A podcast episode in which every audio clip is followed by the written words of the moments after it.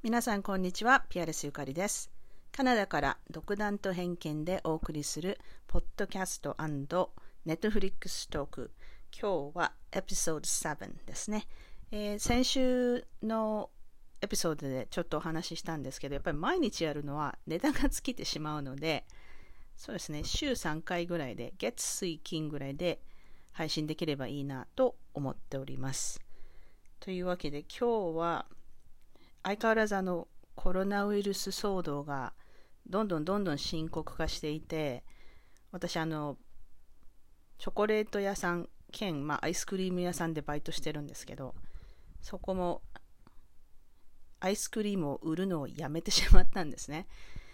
でまあ、まあ、こうアイスクリーム屋なんで、まあ、皆さんどこでもアイスクリーム買ったことがある方はわかると思うんですけど、まあ、お客さんが来たらこのマシンからアイスクリームが、ソフトアイスクリームね、が出てきて、それをこう、お客さんに渡すと。で、うちはね、チョコレート屋もやってるので、そのチョコレート、アイスクリームをチョコレートにディップするんですよ。それがまあ、売りの店なんですけど、まあ、それがちょっとこう、人との接触があるので、ちょっとしばらくの間、それをやめると。と要するにその食べ物を売るエリア、レストランサイドをシャットダウンする。っていうあの CEO からのお達しがありまして私もともとのバイトの スケジュールが10時から2時朝の10時から2時半までだったんですけどそれが10時から2時に変更になり、えー、その後 CEO からのお達しが出てレストランポーションは閉めちゃうと。でうちのチョコレートは普通に売ってるんでこうパッケージされたね。チョコレートそのチョコレートだけを売ると。まあ、要するにもうほんとチョコレート屋さん、お菓子屋さんみたいな状態で、もう本当小売店、ただの小売店になっちゃうんですけど、そうなると、そんな中人数いらないんですよ、アイスクリームとか作らないから。それで私のシフトが10時半から1時に変更になって、まあそれ今日行ってきたんですけど、働いてるのは私と、まあ店長と2人だけ。でもほとんどお客さん来ないし、今春休みなので、でみんなやっぱりこう、グループで大学生とかわーって来たんですけどみんなすいませんアイスクリーム今出してないんですって何回も言わないといけなくてでみんなえーってがっかりして帰っちゃうし一応あのドアに張り紙してあるんですけど誰も読まないんですよねそういうのって。でまあ大人のお客さんはああコロナのあれかって大変だねみたいに言ってこう理解してくれるんですけど家族連れとかね高校生大学生のグループとかはなんかええー、みたいな感じでうん。で、私、明日も明後日もバイト入ってたんですけど、見事にキャンセルになりました。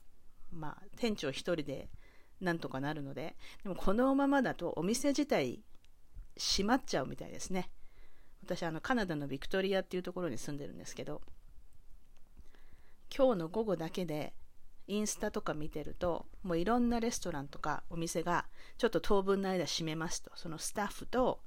お客さんとコミュニティの健康が一番の、ね、大事なことなので、とりあえず閉めますと、まあ、落ち着くまでは、ま、その落ち着くまでがっていうのが、いつまでかわかんないですけどね。というわけで、すいません。えっ、ー、と、話がそれましたが、ポッドキャストも、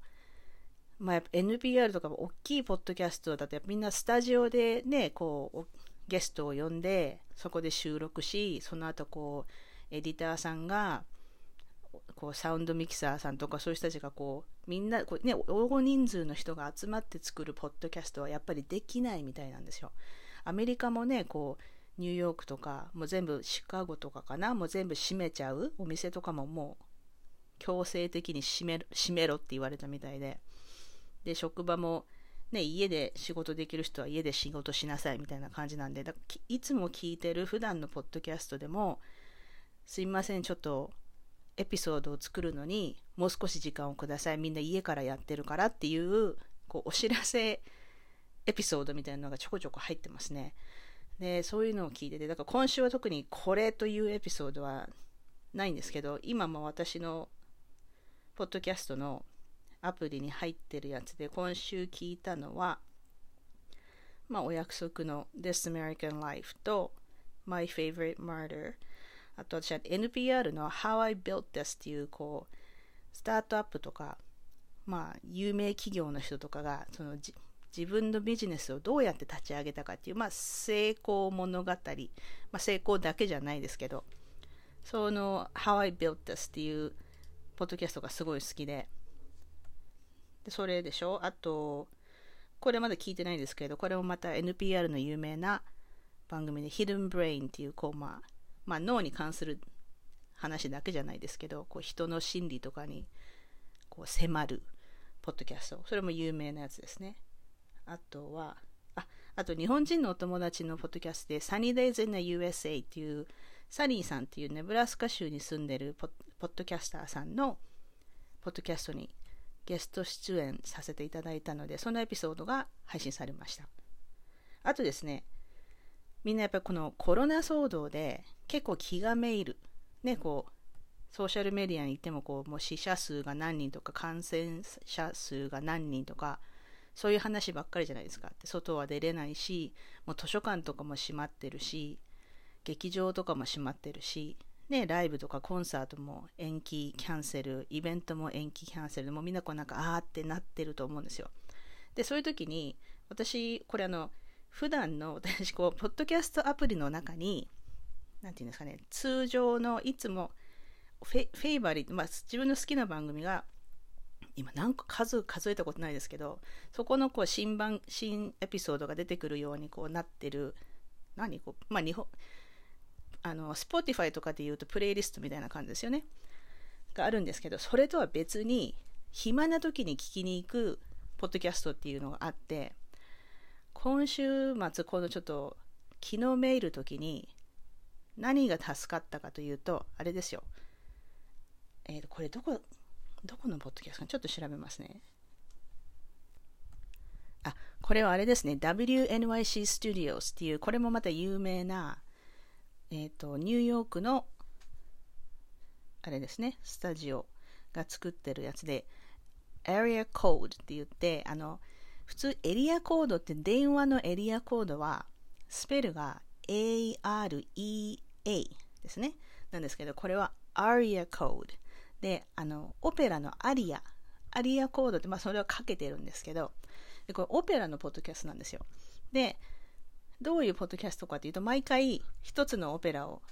撮って、そのオペラのこう話、解説をしてくれて、そこにこう、こうアリアがちょこちょこ入り、だからこう、私もオペラ好きですけど、全然詳しくないし、その歌ってる人とかももう最近全然わからないですけど、例えば、1月22日のエピソードだと、プッチーニのトゥーランドットですね。で、どういう話なのか。とあと、このどういう登場人物がいるのかとか、そういう話をしてくれて、で、あの、実際に歌ってる人が、自分はここをこういう風に工夫して歌ってますとか、で、そのオペラも聴けるので、なんかこう優雅な気持ちになって、結構バックグラウンドで流してるのがいいんですよね。そこまで詳しく、なんかどういう話なのかとか、作曲家が誰なのかそこまで私、なんか知らなくて、まあ聞くときは聞いてますけど、こう料理してるときとかに後ろで流してると、こう、オペラが流れて、結構リラックスできるので、このちょっとギスギスしてる時にこう、